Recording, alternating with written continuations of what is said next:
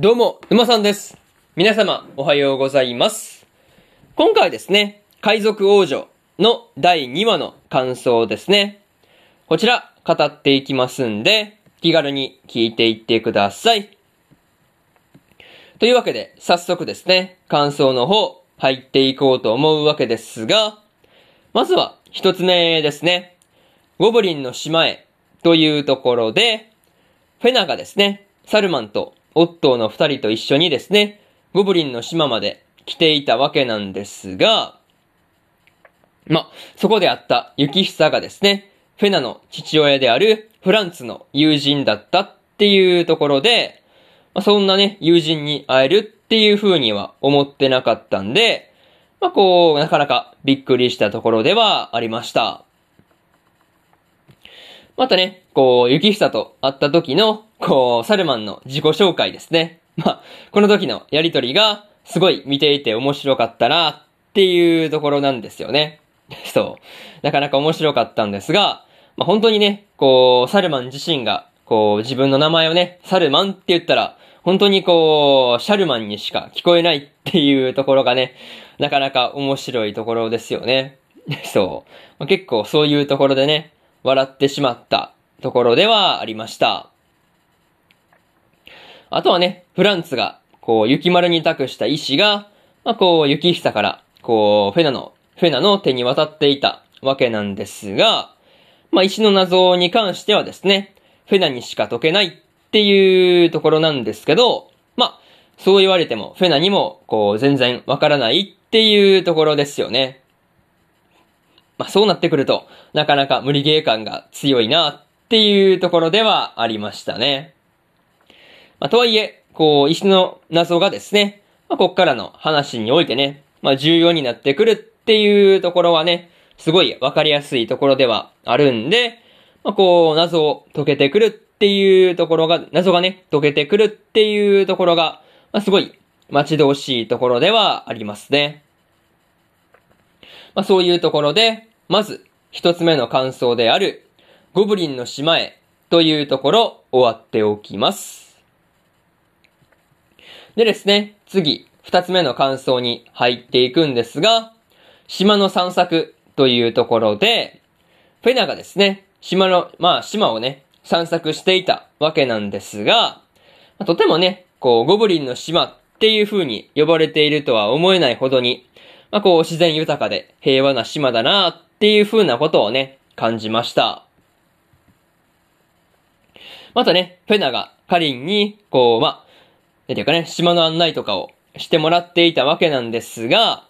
まあ、こう、カリンがね、説明していたりする間に、フェナがすぐにね、いなくなっていたりとか、まあ、こう、それを鋭く突っ込んだりするカリンがですね、まあ、見ていて面白かったな、っていうところではありましたね。そう。すごい、こう、突っ込んでましたからね。なんかこれに関しては結構笑ったな、っていう話ではありました。まあ、それと、こう、マカバの作った弓を扱えるのは、シタンだけだっていう話とかもね、出てきていたわけなんですが、まあ、それだけ、こう、シタンの弓の腕前がですね、すごいんだっていうことは、まあ、すごい、こう、実際にね、弓を的に命中させていたりするっていうところからもね、分かってくる話ではありました。まあ、実際ね、マカベの作った弓は、フェナが使っていくと、まあ、こう、変な方向に矢が飛んでいったりしていたっていうわけなんですけど、まあ、そういったところからもですね、扱いが難しいっていうところはね、よく伝わってくる話ではありました。まあね、そういうところで、二つ目の感想である、島の散策というところ終わっておきます。でですね、次、三つ目の感想に入っていくわけなんですが、三つ目の感想はですね、エデンを目指してというところで、フェナがですね、父の唯一の言葉であるエデンという言葉をね、思い出していたわけなんですが、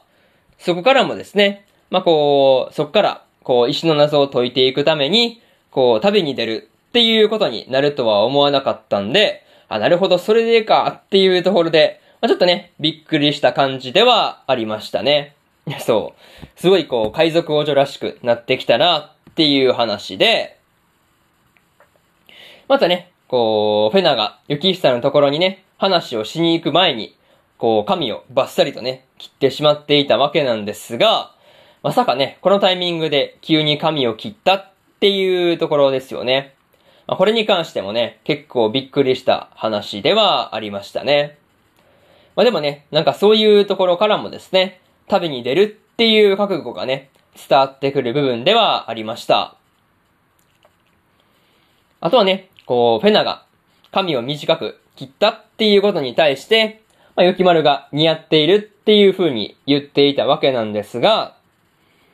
まあ、こう、肝心なところをですね、フェナが聞いていなくて、まあ、チョップされてしまうっていう話ですよね。そう。まあ、これに関してはめちゃめちゃ面白かったなっていうところではありましたね。まあ、にしても、こう、フェナがね、船で旅立つっていう時に、まあ、オットーとサルマンがですね、まあ、結構泣いていた わけなんですが、まあ、これに関してはね、二人が当分出てくることはないのかなっていうところですよね。なんかそう思うと、ちょっと寂しい感じがしましたね。まあ、そういうところで、三つ目の感想である、エデンを目指してというところ、終わっておきます。でですね、最後にというパートに入っていくんですが、今回はですね、フェナが島に行って石を受け取った上でですね、まあ、こう、船で旅に出るっていうところまで話が進んでいたわけなんですが、まあ、石の謎がですね、どうやって解けていくのかなっていうところが、ものすごく楽しみなところではありますね。またね、フェナの父親であるフランツが言っていた、エデンという言葉がですね、どこかの、こう、場所とかをね、示していたりするのかなっていうところで、なんかね、そういったエデンっていうキーワードもね、すごい気になるところではあります。まあ、それと、雪丸たち精鋭部隊の実力がですね、まあ、実際、こう、どれくらいのものなのかなっていうところで、まあ、実際ね、もっとこう、戦ってるところとか見てみたいなっていう風に思ったりしました。